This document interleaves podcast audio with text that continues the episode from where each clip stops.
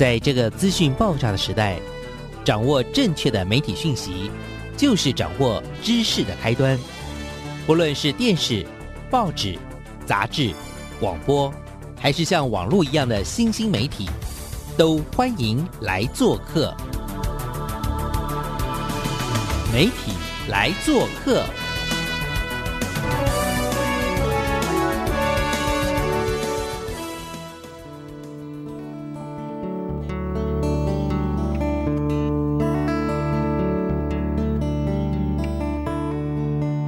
媒体大小事，欢迎来做客。我是主持人小黄老师。各位收音机前面的听众朋友，大家早安。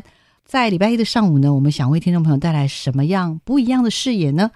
这两周我自己啦是还蛮喜欢这样子的一个主题，因为小王老师在二零一八年的时候呢，有机会上山去，上山不是采药，是上山求取一些高人，就是怎么取经啦。然后在二零一八年的时候，我去了这个参加了一个活动，叫做教育普朗克。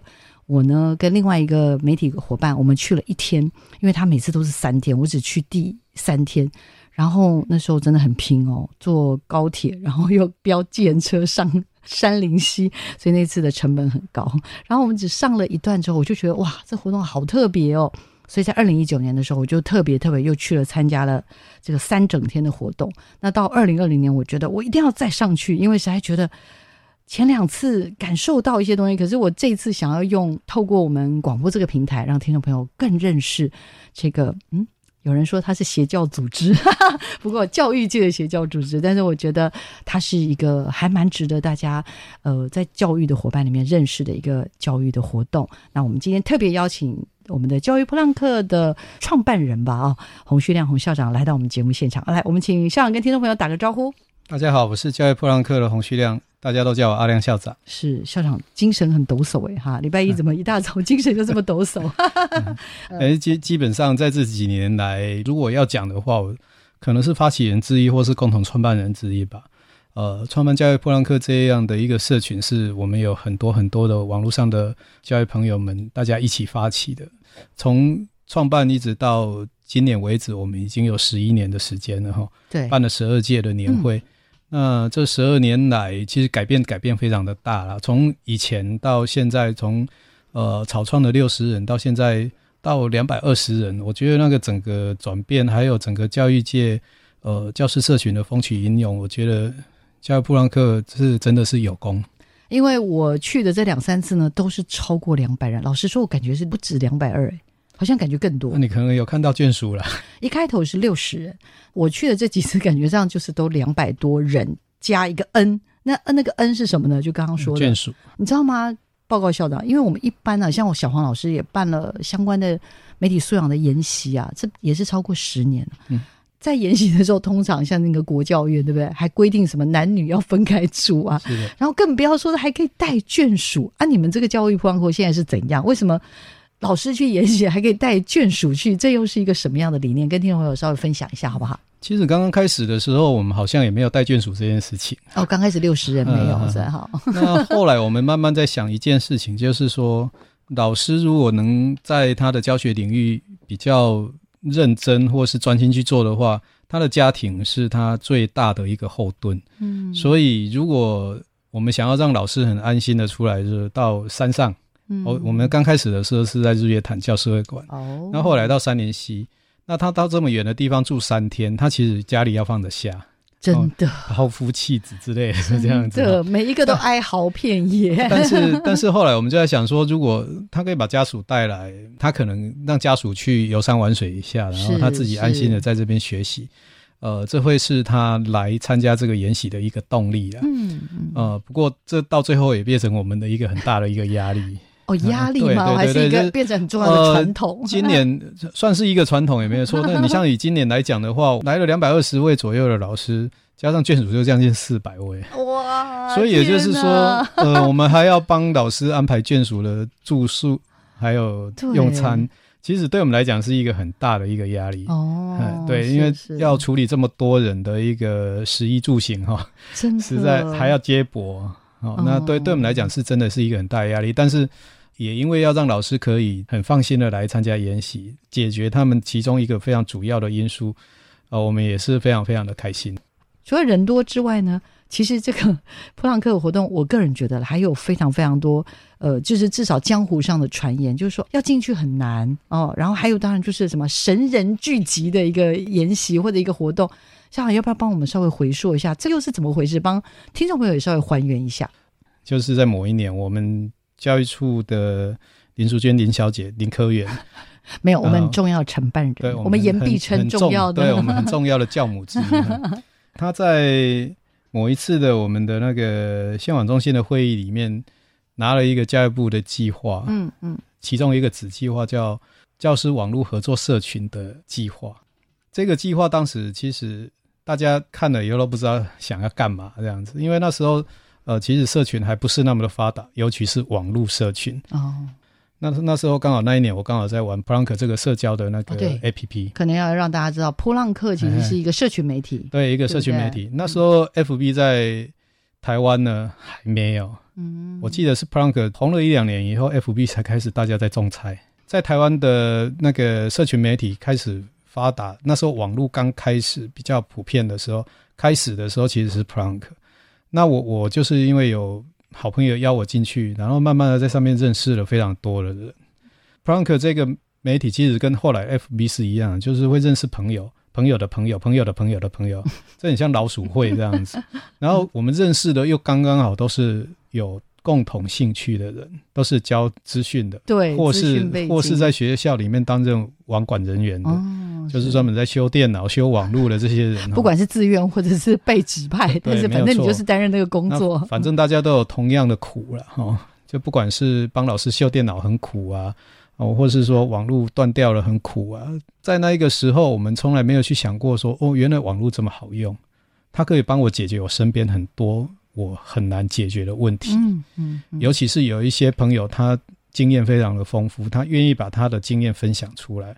我觉得分享这件事情，它是整个教育普朗克的核心呢，就是说我们无私的分享这件事情。嗯，我我自己本身就很震撼于这整个网络的力量，就是说，呃，你不认识他，但是他愿意把他会的、知道的，通通给你。以前我们常常在强调版权、强调呃自身的权益的时候，这些人他其实他是把他自己一生的功力全部都给你。嗯，慢慢的我们就把这些。很厉害的人叫做神人，哦，所以神人 跟我们后来这几代有点像是大咖了。我们现在看到的比较是那个那那个其实不是我们啦，大咖啦，反而不是一开头的这种神人。我们所谓的神人，就是在网络上，我们一天到晚看到他的文章哦，然后一天到晚看到他的发表，然后觉得他很厉害，我们就把他称为神人这样子。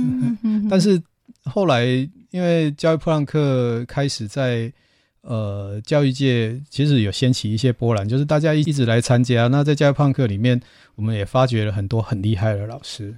我那时候刚好在网络上面，大家在聊说：“哎，我们要不要来网聚一下？”这样，一群人就在那边起哄说：“要不要网聚一下？”那我看到这个计划，我就把它联想在一起。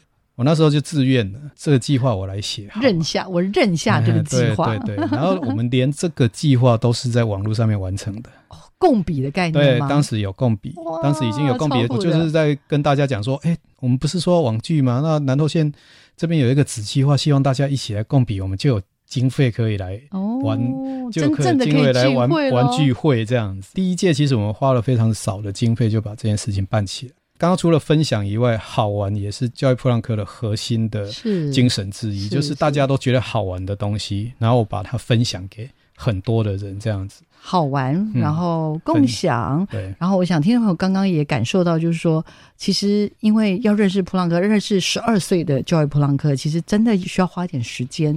那我参加不过两届，二点三届，我就觉得哇，这里面很多故事啊。然后每一次去都会觉得，哎，又学到了一些什么东西。我自己也是接触了之后才发现，真的要把山上这个厉害的武功一定要带下山来。然后我今天也算是啦，有。呃，在普朗克参加的期间呢，我也录下了很多，嗯，也不是神人的话啦，但就是应该是说，大家参与的人，呃，有的是吐槽的啦，有的是很暖心的啦，有的是那种超感动的，讲到快要哭感谢的那些话，各种的，我都把它偷偷的录下来。那阿亮校长刚才说，哈，你有录那么多吗？我都不知道，你什么时候去录的这样？我说对，不好意思，我就是早上一早眼睛打开的时候，我就跟家人说不好意思，我要去上班了。他们说啊，那么早你要去哪？我说对，只有在这么一大早的时候，大家才是清醒，可以 可以被我录音的。我就是觉得这个过程蛮蛮美好的。好，那我们在这段呢稍稍做一点休息之后呢，我们要继续请校长跟我们分享，因为真的普朗克的刚刚讲的精神，不只是人多，不只是分享，不只是刚刚讲的这种共好的精神哦。那我觉得他有很多很多值得推荐的事情。好，我们这一段呢，我们先听一首歌。我们请校长呢帮我们推荐一首好听的歌，最好是跟普朗克有点关系的。呃，我推荐我们教普朗克的团歌哈，这首歌叫做叫做《初夏和湖泊和群岛之歌》。哇，真的超酷的！好，我们先听这首，对，歌名叫《初夏和湖泊和群岛之歌》。先听一下我们的普朗克的团歌。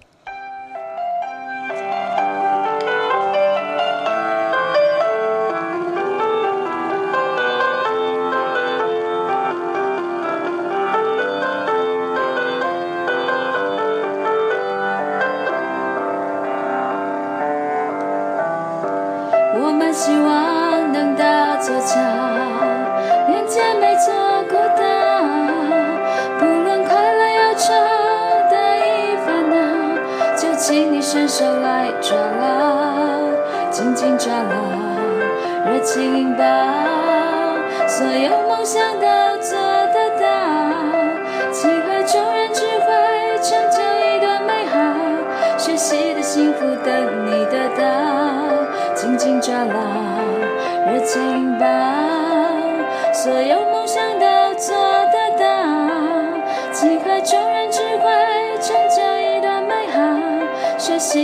福等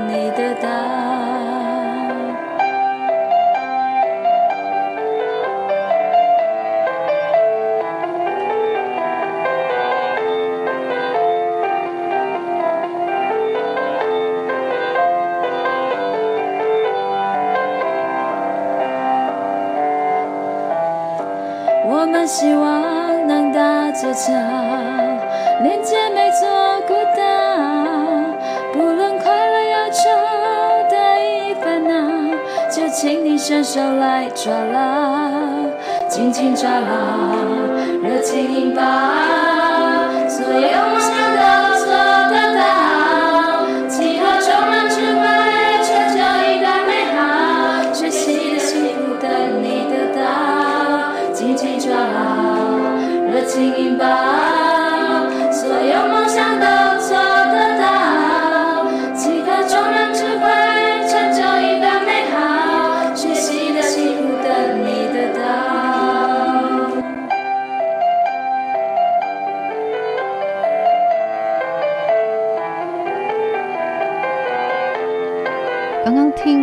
这个《初夏和湖泊和群岛之歌》。校长为什么要这么拗口啊？我也不知道，反正歌出来就是就是很扑浪的概念，就对了，是不是？就是一个怪怪的感觉。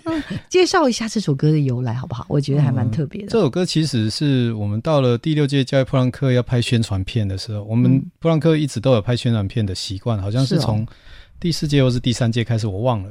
就是你们根本就是一个品牌打造的一个团队，就概念是不是？一直到第十届、第十一届、第十二届。不知道我自己发懒还是怎样了，就是后来 呃没有宣传片，好像就已经报名的人 就已经很多了。对哦，所以你你你们的刚开始是为了有那个宣传宣传的目的才要在里面。那一方面也是让自己觉得说这件事情已经开始了，因为我们拍宣传片大概都是在冬天哈，就是在筹备会的时候就把筹备委员抓来。反正那些人就是当然的演员了，这样子。那这首歌当时在想说，哎，我们我们普朗克这么久了，怎么没有一首属于自己的歌？嗯，那当然就是有人提议哈，歌的原曲应该是杯子歌了。哈，那筹备会的当下是大家一起脑力激荡谱词谱出来的。它有原曲嘛？原曲我其实我们教育普朗克非常重视一件事情，其实就是版权，并没有去用人家的卡拉。我们。找了人弹钢琴，我们这在这边还要特别谢谢为我们弹钢琴的台东的，呃，我有点忘记他的名字了，不好意思哈。那当然还有就是我们现声的女生，非常好听的女生，我们那个巴老师唱曲这样子，嗯，然后就把歌录下来，然后我们自己也拍了 MV，就我们就很就很扑浪的概念，对对对，唯一的。唯一的一部 MV 这样子。对对，这个感觉就是什么东西都是 DIY 的概念喽。基本上我们觉得说，呃，我们既然要在网络上面发表，然后我们又是这样的一个团体，我们应该要尊重别人的智慧财产权。呃，校长，我印象中很深刻，就是有一次你好像。因为你们普朗克也陆陆续续得了很多奖，就是自我印象深刻，就是什么 GHF 还是什么这一类的奖嘛。那这个 GHF 就所谓的全球呃教育创新学人奖，教育创新的学人奖呢，这个部分我印象中您说过一段话，就是老师跟老师之间就好像什么，像一座孤岛这样子。然后我们普朗克就是一座桥，希望老师跟老师之间它是可以连接的，因为我们其实老师在学校里面常常是这样的一个状况，就是教室是他的王国。嗯，然后也是他的象牙塔。他如果自己一个人关在教室里面，用他自己的方法教他的孩子，是不见得不好。但是他如果可以走出那个象牙塔，走出他自己的孤岛，跟别人多多的呃交流，是很多的教法，我相信他会更强。嗯，这是我们在普朗克一直以来的信念。嗯，就是说，当这些我们觉得很好的教材教法丢出来的时候，你。可以拿去用，你就尽量拿去用。我们整个团体里面，或是整个社会里面，能够创作的人其实不多，大概就是五趴，或是比五趴更少。嗯，但是另外百分之九十五趴的人在用这些人的创作，你去把它发扬光大，其实就已经非常厉害了。感觉好像，哎，这一群都是老师，可是事实上，老师也都。我可以这样说吗？老师其实是一个蛮爆肝的工作，如果你很认真做的话。嗯，如果你是一个非常认真的老师的话，其实老师其实是蛮专业。我这边要强调专业啊，是很专业。不是那么的简单的一个工作。如果你要当一个专业的老师的话，是是。那刚好普朗克，我就说一路这样十二阶走过来，想要让普朗克成为老师跟老师之间，刚刚讲了嘛，这一个很重要的一个桥梁。这个就是我觉得是一个还蛮棒的一个理念。然后我相信也是因为秉持着这个初衷，私下说了，我两年前也当时好像刚好有机会参与你们的筹备筹备会，所以当时我就觉得，哎。因为里面有老师，就是突然间就在那一直说：“哎，不要忘记我们初衷啊，不要忘记我们的初衷哦。”我们就是为了好玩了。我现在想说，我这些准备的伙伴们也也真的太坚持了吧？就是那时候好像是第十届，是对不对？对。有筹备委员这件事情是从第五届开始。哦，第五届，然后也介绍一下吧，因为我真的觉得普朗克特别的是，因为你们有一个很酷的筹备会，这是我 从来没见过的。这个这个就是呃，不见棺材不掉泪的结 的结果，什么意思？呃，第一届到第四届其实基本上都是我一个人在弄，你自己爆肝就是了。就是那个课程啊，我们就是私下找我的好朋友江明勋江老师，嗯，哦，他有时候他会跟我聊。我们就聊聊一些想法，然后就把课程编出来。是一个是江郎才尽，一个是体力有限。嗯，呃，我在铺试的时候，我去住了十二天的医院，瘦了十二公斤。哦，我好我好羡慕当时我那么瘦，现在又胖回来了。不不不，还是很瘦的，还是很瘦的。会这样子是因为我觉得，当然一个是压力，我我期待我可以给很多老师非常好的一个课程，给自己蛮大的压力，那就是莫名的头痛嘛。然后到最后。诶，也没检查出什么来了。嗯，哦，那得得得到的就是减肥这样子。然后出院的时候，医生拍拍我的肩膀，跟我讲说压力不要那么大。我我不知道医生为什么这这么好当，这样 搞了十二天，然后我头不痛了，我就出院了。这样可能就是在那边释放了一点点压力。所以我心里就在想，说我不能自己一个人在闭门造车了。一个是江郎才尽啊，就是说一个人的才华实在是有限的，你能怎么想，还是就是那些东西。嗯嗯嗯。所以。当时很多的伙伴都跟我讲说：“阿亮，要不要我们帮你？”嗯，就是那一个情况之下，我就是把一些我们比较核心的，就是大家比较有创意的，呃，这样讲会得罪很多人。真的，就是当时呢，有一群比较热心的伙伴，然后也觉得对他话也比较多的人，对，就是当时比较 gable 的人都被我找来了。没错，所以没事不要乱激活。啊，对，就就是。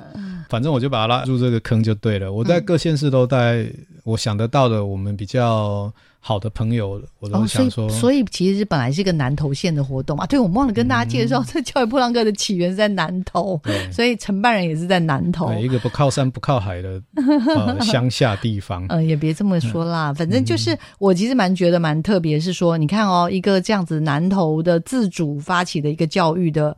社群，但是呢，他最后在筹备委员的时候，他竟然不是说，哎，那我就把我们南投厉害的山头把它这样招一招就结束了，不是？没有，我这件事情从南投发起，我觉得说蛮骄傲的一个地方，就是说南投其实是一个呃资源不是很好的一个地方。那我们硬体总是比不过人家啦，就是不管是六都还是其他的都市，南投这样的一个农业县市，其实很难比到跟其他的县市去比硬体设备。嗯嗯但是我就想说，起码我们软体赢人家脑，我们还还有一点点脑袋，就是把这个东西尽量的把它做好，这样子。是起码在资讯教育这一块，刚开始我们做的是资讯教育，我们起码在这一块并没有输给别人。嗯，然后我们的创意也没有输给别人。嗯一直到第五届，我就是把筹备委员会弄起来，一直到现在我，我都还是就是每年我都会找一些人来帮我想说课程要怎么处理。所以这个刚刚小王老师提到了，就是说我们还是有一些老的朋友，就是从发起到现在都还存在的朋友，嗯他们都一直在坚持说，当时我们做教育普朗克的初心是什么？对，当时做教育普朗克的初心就是说，我们在网络上面常会聊一件事情，就是当然除了我们工作的甘苦以外，我们会聊聊一件事情，就是公家办的研习真的很无聊。完蛋了。这这这老老实讲就是这样。为什么公家办的研习很无聊？很多宣导的研习，这是第一个。当然，宣导研习无聊是很正常的了。那还有一些增冷的研习，其实并不是老师真的想要的。哦，会找很多知识很好的人来，对，的教授，你可以对着我说没关系。会找 会找很多知识很好的人来教现场的老师。但是我们从来没有在国小、国中、高中嗯，在讲台上站过一天。嗯，其实我觉得这是有一点点隔阂的啦。哦，因为他就是知识很好，跟小文老师讲的是一样，他并没有在教学现场待过，所以他在教老师怎么去教孩子的时候，老师有时候通常都认为不是这么一回事。嗯，是那那时候我们就想要就是说，那我们何不来办一个我们自己想要办的研习？那我们请来的老师就是跟我们毫无距离的老师，嗯我就把他找来教学就可以了。嗯我们何必去求一个很高大上的一个那个人物来这样子？当时我们的初衷就是这个样子，就是说我们要办一个由下而上的研习，然后这个研习的都是我们自己老师的群组里面发起的，我们自己教自己。哦，这是一个。那另外一个就是好玩啊，我一直讲好玩很重要哦，因为很多东西都是玩出来的哦，所以现在。呃，如果有在听广播的老师们还有家长们哈，当你的孩子在玩很多东西的时候，不要太过于制止他，他可能会玩出一些名堂来的。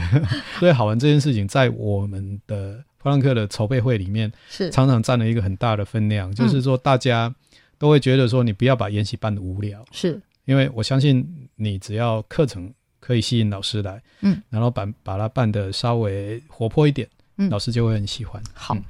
刚刚我们在这个段落里面听到几个重点，第一个。这样子的研习活动，基本上呢，它筹备时间其实启动的蛮早的。就我所知，至少三到五个月嗯，之前就会启动。对暑假的研习，寒假就启动了。，嘿对，这是他们的惯例。第二个呢，刚刚校长也提到了，就是他们要办的研习，希望是由下而上，而且是自己教自己，好玩很重要。然后还有不一定要有非常伟大的大人物啦，但是就是希望是老师有兴趣，而且是老师想听的一些内容。那我觉得就回到一个我们现在行销上常说的消费者了，应该是说我们希望我们普朗克的使用者或消费者是老师，对，所以我们要回到老师的需要的。身上，哎，他们需要什么，我们就给他们什么，这样。OK，所以回到了刚刚我们有点像是今天前面想梳理的重点，到底什么是普朗克？它的特点，当然，当然，它没那么简单。听众朋友，今天这一集呢，我们就是走官方路线，我们不能让你知道太多秘密，没有开玩笑。但是我我真的觉得它的成功是有非常非常多的特色跟关键，然后把它组成起来，才会变成一个能够走十二年的教育盛世。呃，刚刚我们提到教育普朗克的初衷，其实就是一个是好玩，一个就是说，我们希望老师跟老师之间的交流是畅通的这样子。从教育普朗克开始做起来了以后，台湾教师社群其实慢慢就开始开始萌芽。我、嗯我我不敢说讲说台湾最早的教师社群是我们的，哈、嗯说不定有人比我们更早。是哈是是，我但是记得有一个阿简老师的生物帕拉克，哦，是但是后来他们们也继续哈。那我们嗯继续做了以后呢，因为网络的便利，很多教师社群都起来了。那这些教师社群做了一件事情，做的最多的事情就是共同备课这样子。然后共备，那我觉得这是一件非常嗯棒的事情。是是那慢慢的、慢慢的，当大家都在做这件事情的时候，你就要去想说，那你要引领什么样的潮流，是，或是说你对自己有什么样更高的期许，这样。嗯嗯。我们的团队里面，当然有一些人觉得说没有必要做到那个样子，反正我们就是做我们，我们就一本初衷嘛。我们刚开始就是六十个人，我们就还是回到六十个人。然后我们资讯领域就是做资讯领域的普朗克就好啦。为什么现在来参加的人这么多奇怪的人？真不好意思，例如例如小黄老师。好了，我就没有什么不好。那后来我在想一件事情，就是说，我们如果一直局限在这一个部分，是不是有点点太可惜了？因为我们已经是一个可以号召人的了。嗯的社群是是，当然我们可以做一些更大的事，这样子。所以叶秉成老师，我真的特别要提叶秉成，真的好像要谢谢他耶。对对，听你们讲过的，像对，在叶秉成老师从铺六开始来观察到我们，然后后来他是当你们的什么？铺六是来当，他就来当学员啊。然后看了以后，他其实对台湾原来有这么一群这么热血的老师哈，他其实还蛮压抑的这样子哈。他说，他说他从来没有看过这样的一个教师社群。叶秉成老师进来了以后，其实慢慢的在鼓励我们做更大的事情，嗯，然后他也把他的资源都呃介绍给我们，哈，所以想法有一些改变。我们能不能让更好的人来提升老师的视野？哦，就好像这次简立峰简博士有提到的，对，我跟简博士讲说，老师的视野就是孩子的视野。那简博士就讲说，其实老师的视野除了是孩子的视野以外，老师更是孩子的天花板，嗯，哦，就是说你有什么，孩子就有什么，嗯嗯，所以我们一直在提升老师的视野跟天花板，嗯，所以我们会慢慢的转型到，就是说把老师拉高层次，拉高，也不是老师层次不够，而是说我让你看更多的东西，所以在近几届我们会把业界人找进来，哦，让他们来告诉老师现在的世界，嗯，产生了什么样的变化。你应该教孩子去看世界，而不是只有看书本这样子而已。嗯嗯。那我们也找了很多创业的年轻人，把这些年轻人导进来的目的，就是要让老师知道，当你在求学的那一个阶段，你知道了职业跟现在的职业已经不太一样。是是。所以你当你在教学生，你想要告诉学生他将来可以做什么的时候，其实你是有很多。不一样的思考的，嗯，没错。我我希望做这件事情啊，让老师知道说，哦，世界是在转变的。嗯，你的职业不再是像以前我们我的那一个时代，就是我爸爸告诉我，就是你如果能当医生最好。嗯，哦，要不然就是律师啊、会计师啊，对，各种师啊，各种师都没有，只能当老师这样子。把年轻的世代也拉进来，然后也把所谓的业界，当然不是说哦怎么样，老师就要怎么样，是说因为老师所。富裕的这一群孩子，其实他未来有各种可能性嘛？对对对对对，是没有错。因为老师的圈子真的非常小，我自己当了一辈子老师，我自己都有这么认为。就是老师可能他一大早起来弄弄自己的孩子，然后就到学校，学校进入自己的教室，啊，又弄了三十个孩子，然后好累了就回家了。然后回家了以后又要弄自己孩子的晚餐，顾自己孩子的功课，然后他一天就过了。嗯，他可能跟世界。接轨的机会不多，就算他想，但是嗯，其实他没有太大的体力去知道这件事情。那如果说我们在有限的机会里面告诉老师说世界在变，我相信很多老师是很好学的，他都愿意去接受这些新的知识。所以其实后来我觉得教育普朗克也应该做这一块，所以我们在筹备会里面是会有拉扯的。呃，里面的那种互动啊、交流啊什么，我我自己是觉得感动。这边要来偷听一下，其实我今天有礼物要送给阿亮校长，就是，呃，我觉得啦，一个普朗克就像刚刚阿亮校长说的，是能够支撑十二年，而且很多伙伴，因为我之前也有采访过，甚至有很多国外回来的伙伴，大家真的都觉得这个整个工作团队是太了不起了，所以我要找一位也算是阿亮常常说他是我师傅这样。好了，我来听听看师傅怎么讲教育普朗克好不好？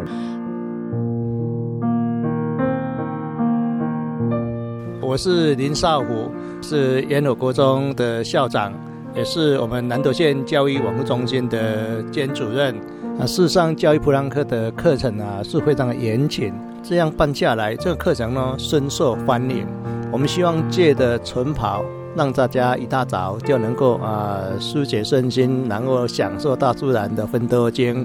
呃，另外在课程里面的特色啊，如果老朋友就想说，哇，来这三天啊，就像会熟秀一样。其中我们最具特色就是名谈交换。啊，过去从第一届到第五届，都是我们每年呐非常呃呃费心的去收集到南投县所有各乡镇的特产。后来我们就想构思一个叫做名产的交换了，好像我们是家人一样。那回到自己的娘家呢，带点伴手礼回来。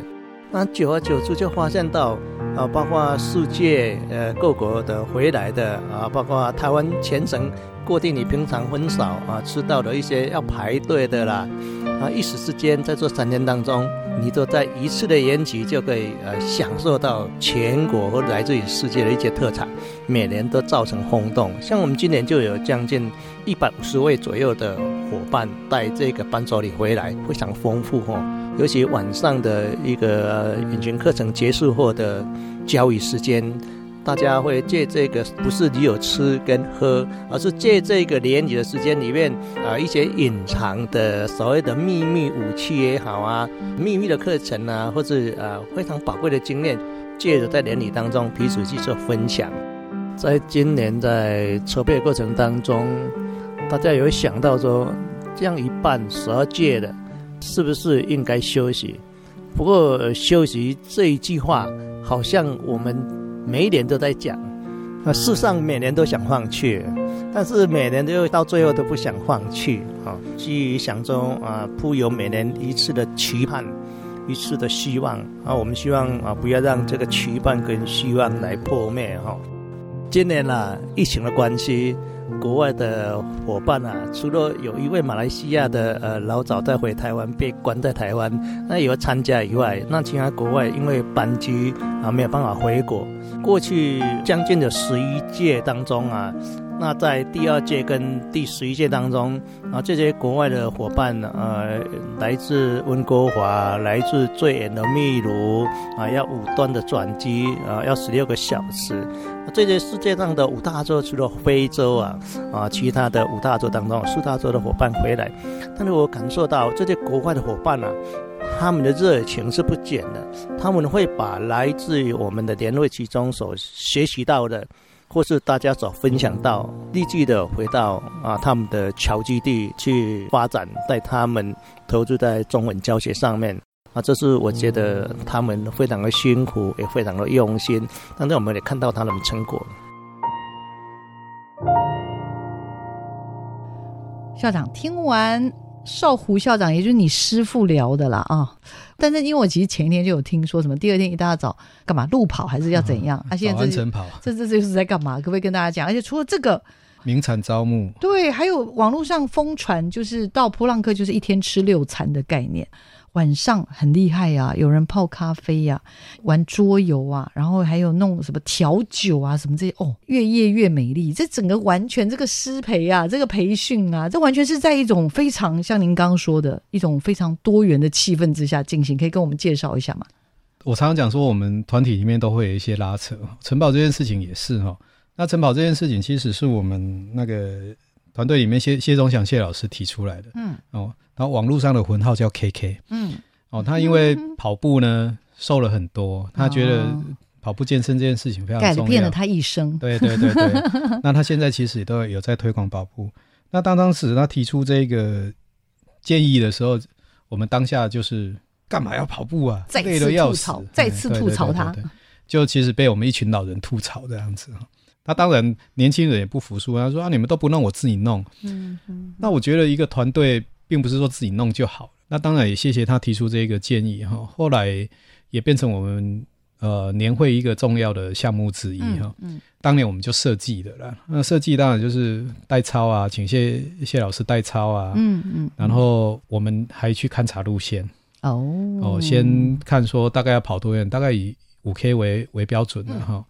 然后回来了以后呢，是不是要给老师一个证明，说他也完赛了这样子？就是。把它弄成一个路跑的规格就对了。那这中间呢，其实需要一些人力，比如说我们需要有保姆车啊，看有没有人跑不了了，我们要把它带回来啊。折返点要有人在那边顾啊，弄一些补给啊。然后摄影也要出场啊，因为大家都在排，总总是要有人记录嘛。那终点当然就是我们家呃少武老大在终点颁发那个完赛证明哈。是一个 idea 提出来哈，我们大家都会拉扯，嗯嗯，但是到最后结果是好的。哦，在这边其实我们还是很谢谢 K K 先生，K K K K 我们在空中呼唤你哦，不然他一天到晚跟记者抱怨说我们都不理他。那。刚刚我聊到六餐这件事情啊，这六餐呢也不是一般般的六餐，因为我吃过很酷的东西，比如说肉圆，然后呢我去两次都没吃到小卷，这件事情我要跟黄德文老师抱怨一下，我不知道为什么我永远都没吃到，出来就秒杀了啊！真的假的？对对对。好了，下次可不可以宣那个广播一下？好，那可不可以介绍关于一日六食的概念呢？呃，一日六食就是这个样子哈，就是说其实平时官方在办延禧的时候茶叙也是有的，对啦，但是。大概就是一些小饼干呐，哦，容易那买就是大概都都是那些东西。我觉得说，哎，老师看到了可能会觉得很腻，又来了，是不是？然后这是一个提振老师精神的时候，然后又让老师这样引不起兴趣，所以其实那时候我刚好就是有一次。也刚刚好，我的第一任的学校真的还蛮远的。我从我家开到学校开一个半小时，所以我在这一个半小时的时间里面，我都在胡思乱想。啊，我都在想说，嗯，怎么样好呢？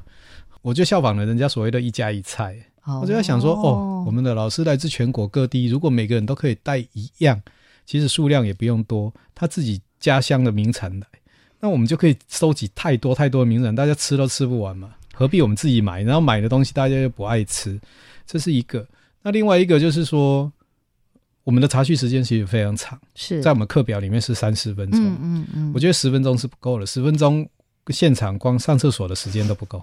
我们常常在讲一件沟通哈，沟通是非正式沟通，永远比正式沟通有效，嗯嗯嗯。所以下课时间是老师可以聊天、可以认识彼此的一个时间，我们不能把这段时间就忽略掉了。嗯，所以当你自己带着自己的家乡名产来的时候。你可能会很期待你的家乡名产被拿出来，看人看人家吃很开心。是，哦，比如说宜晨老师这几届，每次都带了一百个肉圆来，哦，大家抢食的那个概念。哦，那台南的那个布丁很好吃，大家来抢。我从来没吃过，我怎么会这样子？抢光了。阿刚老师每次都带那个 呃冰淇淋三明治来，哦冰啊冰啊，吃哦，大家都吃的非常的非常的开心。是，那其实。营造一个非常轻松的气氛，然后让老师彼此之间可以交流。那那这个我其实蛮得意的哦，这个是我 真真的是我开车一个半钟头的时候 胡思乱想出来，乱乱想想想。你这应该也有被人家吐槽，因为呢，我常常会想这种鬼点子，可是我就会被人家说，哎，这样很麻烦，因为你要收，然后又要有人准备，又要发放。我发现你们有都是我自己搞的，可是你有大量的工作人员在做这样的事情啊，对不对？我的意思说，但是最后也谢谢我们很多职工。对，而且我觉得到最后最后就是一种极致，就是大家会觉得好期待今年又有什么。所以一个活动的成功，我个人觉得啦，就是要有很多人的巧思，然后小的点在小的创意点不断的在里面迸发。我也知道啦，就是在办这个活动当中，真的。除了我们南投的团队很用心之外，其实我知道我们公部门也算是非常的给力。除了南投县政府的伙伴之外，另外教育部的伙伴也都是一直在经费上，我也刚刚也在在支持。对，在休息时间的时候，校长也跟我说，就说这个中间有慢慢的，你知道，一段一段慢慢的追加上去，经费有稍微随着我们的规模，随着我们的人数，我们的影响力越来越大，有越来越多的伙伴加入，然后部里挹注的资源也算是。有多一点了哈，是不是？那我们来听听看我们的长官怎么谈论这个。其实他每次去也很感动，然后他也觉得这是一个很棒的活动。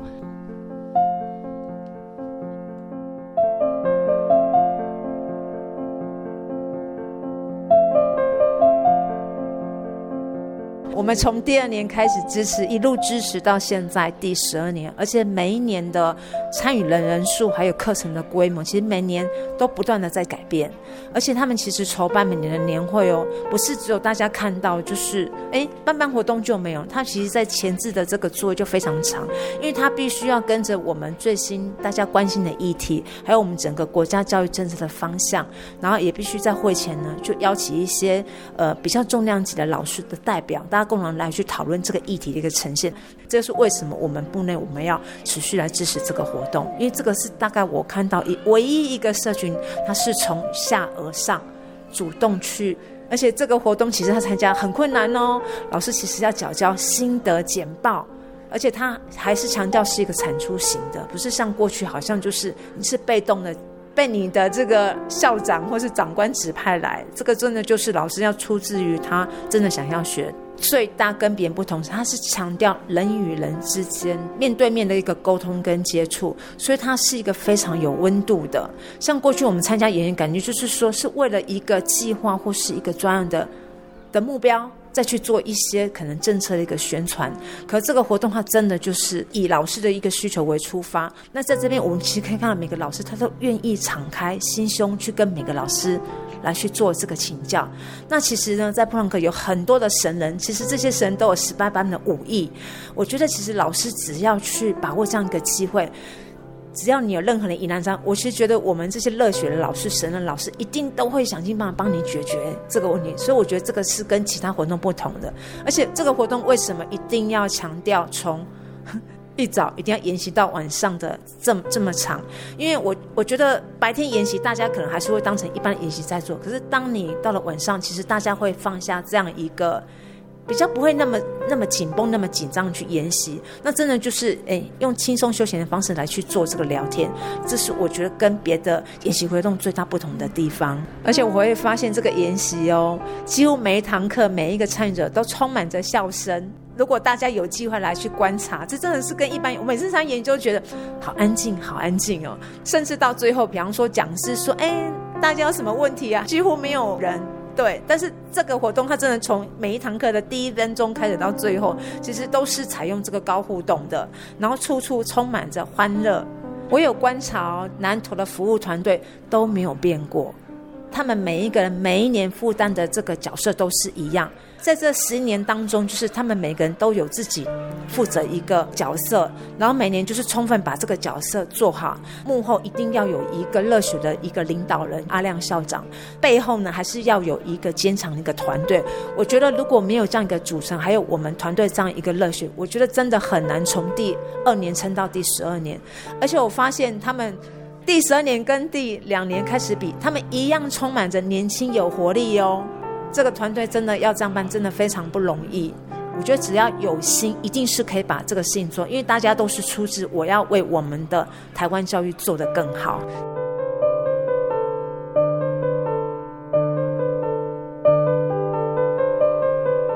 哇，听到我们那个来自长官给你们的高度的肯定，你有没有觉得他听了超感动的？如果我我承办的活动，我的负责的长官这样肯定我，我应该。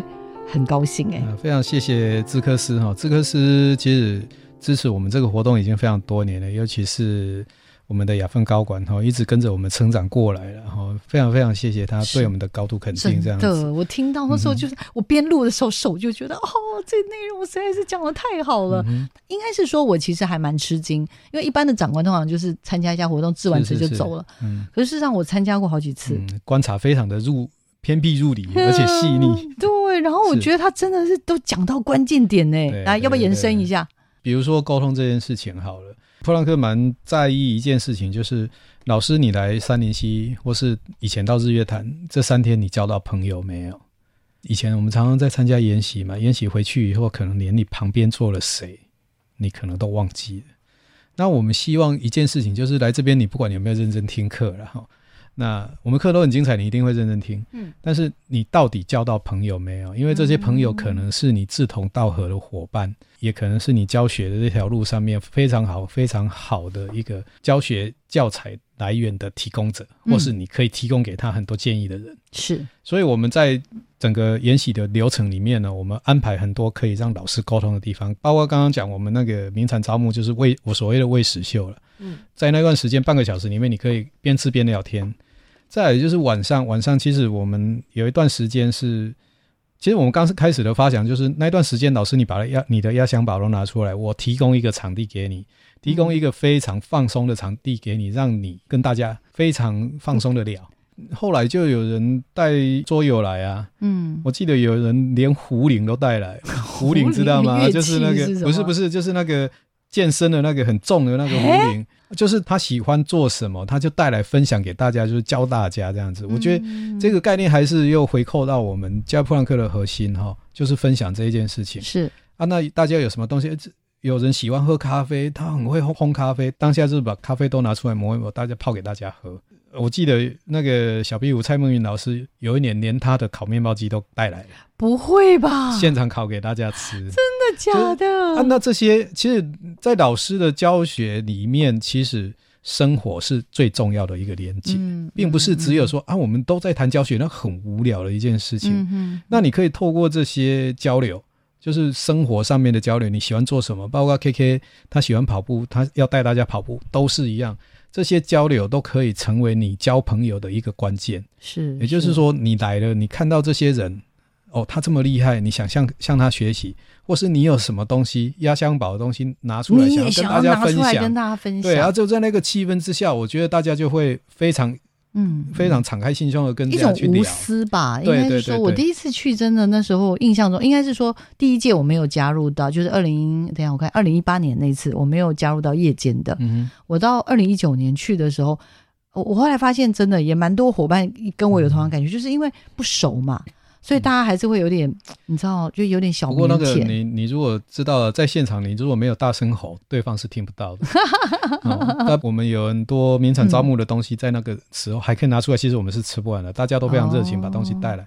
对。就那个时间边吃边聊，是。然后那个在那么放松的情况之下，我觉得老师是可以交到朋友的。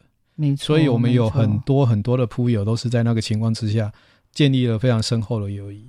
你在全国各地都有铺友，不是很好吗？到哪里去玩都可以呼朋引伴出来。这件事情也是我后来就是去了以后就发现，哎，真的是好厉害。就是它最后变成不是只是刚刚讲的，呃，什么原来的什么社群的概念了啦。因为当然还是社群，它是从虚拟走到了真实，嗯回应到我们最早的初衷嘛。对，是不是？对，就其实我我我还是非常强调，就是说老师跟老师之间的连接。嗯，好，不要你就是很孤单的一个人。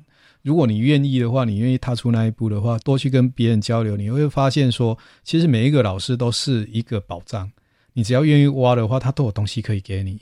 嗯，每一个人都有每一个人的压箱宝，每个人只要愿意把他自己的压箱宝拿出来，你学了别人的功夫呢，其实就很非常非常的受用，一定是功力大增的。不管是教学。或是生活上面，我觉得生活是很重要的。老师不能没有生活。我一直强调说，老师的生活圈子已经非常小了。嗯，那如果我们彼此之间可以给大家，就是说你的生活的经验，那其实这也非常非常的棒啊。我们当时对夜间沙龙的定义，就是我们找一个比较温暖的主题来讲，这样子。对啊，夜间沙龙，讲大家可以又哭又笑的主题。我一直在讲说，老师跟老师之间的连结。对，所以我就不小心又设计了心跳三百这个课程。真的，我跟听众报告一下，就是我这是真的不是故意的，但是因为呢，我知道一般的主持人要介绍普朗克，他真的最多就是用一集。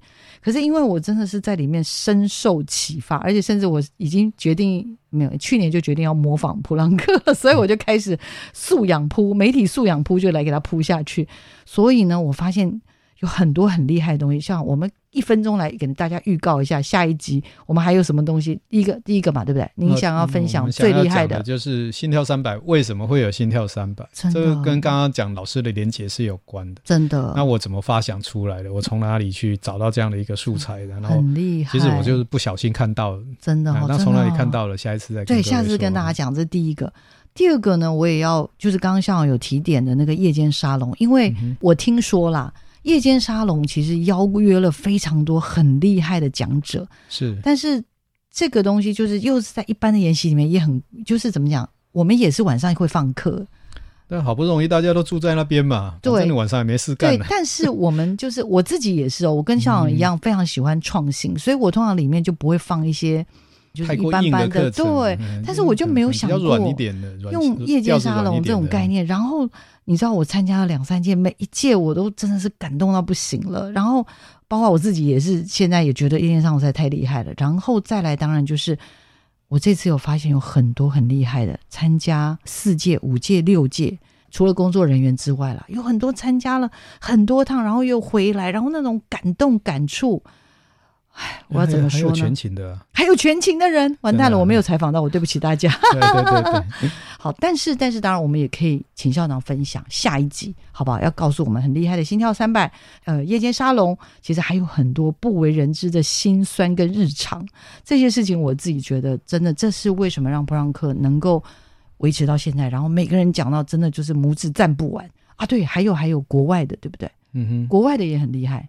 国外就刚刚好，就是当年那个克拉克夫妇要做一件事情，刚好我们的张泽刚张老师嗯，帮他们处理了，那么慢慢就建立起这个连接。这是一个一对来自加拿大的夫妇，对不对？对对对，侨校的老师，侨校的校长跟副校长，校长跟副校长呢，就不得了。他们来了之后，又串起了一连串的海外来铺的这个故事，真的是讲都讲不完，真的不好意思。好了，我们今年二零二零年，我们就先做个两集，让大家先厉害一下。校长要承诺我们下礼拜要来继续跟听众朋友分享我们的教育普朗克，好不好？好的，OK，那听众朋友持续锁定我们的媒体来做客哦，我们下个礼拜见，下礼拜有更多好听的，真的真的很厉害哦。我们谢谢校长今天来到我们节目现场，下礼拜见。谢谢各位，拜拜。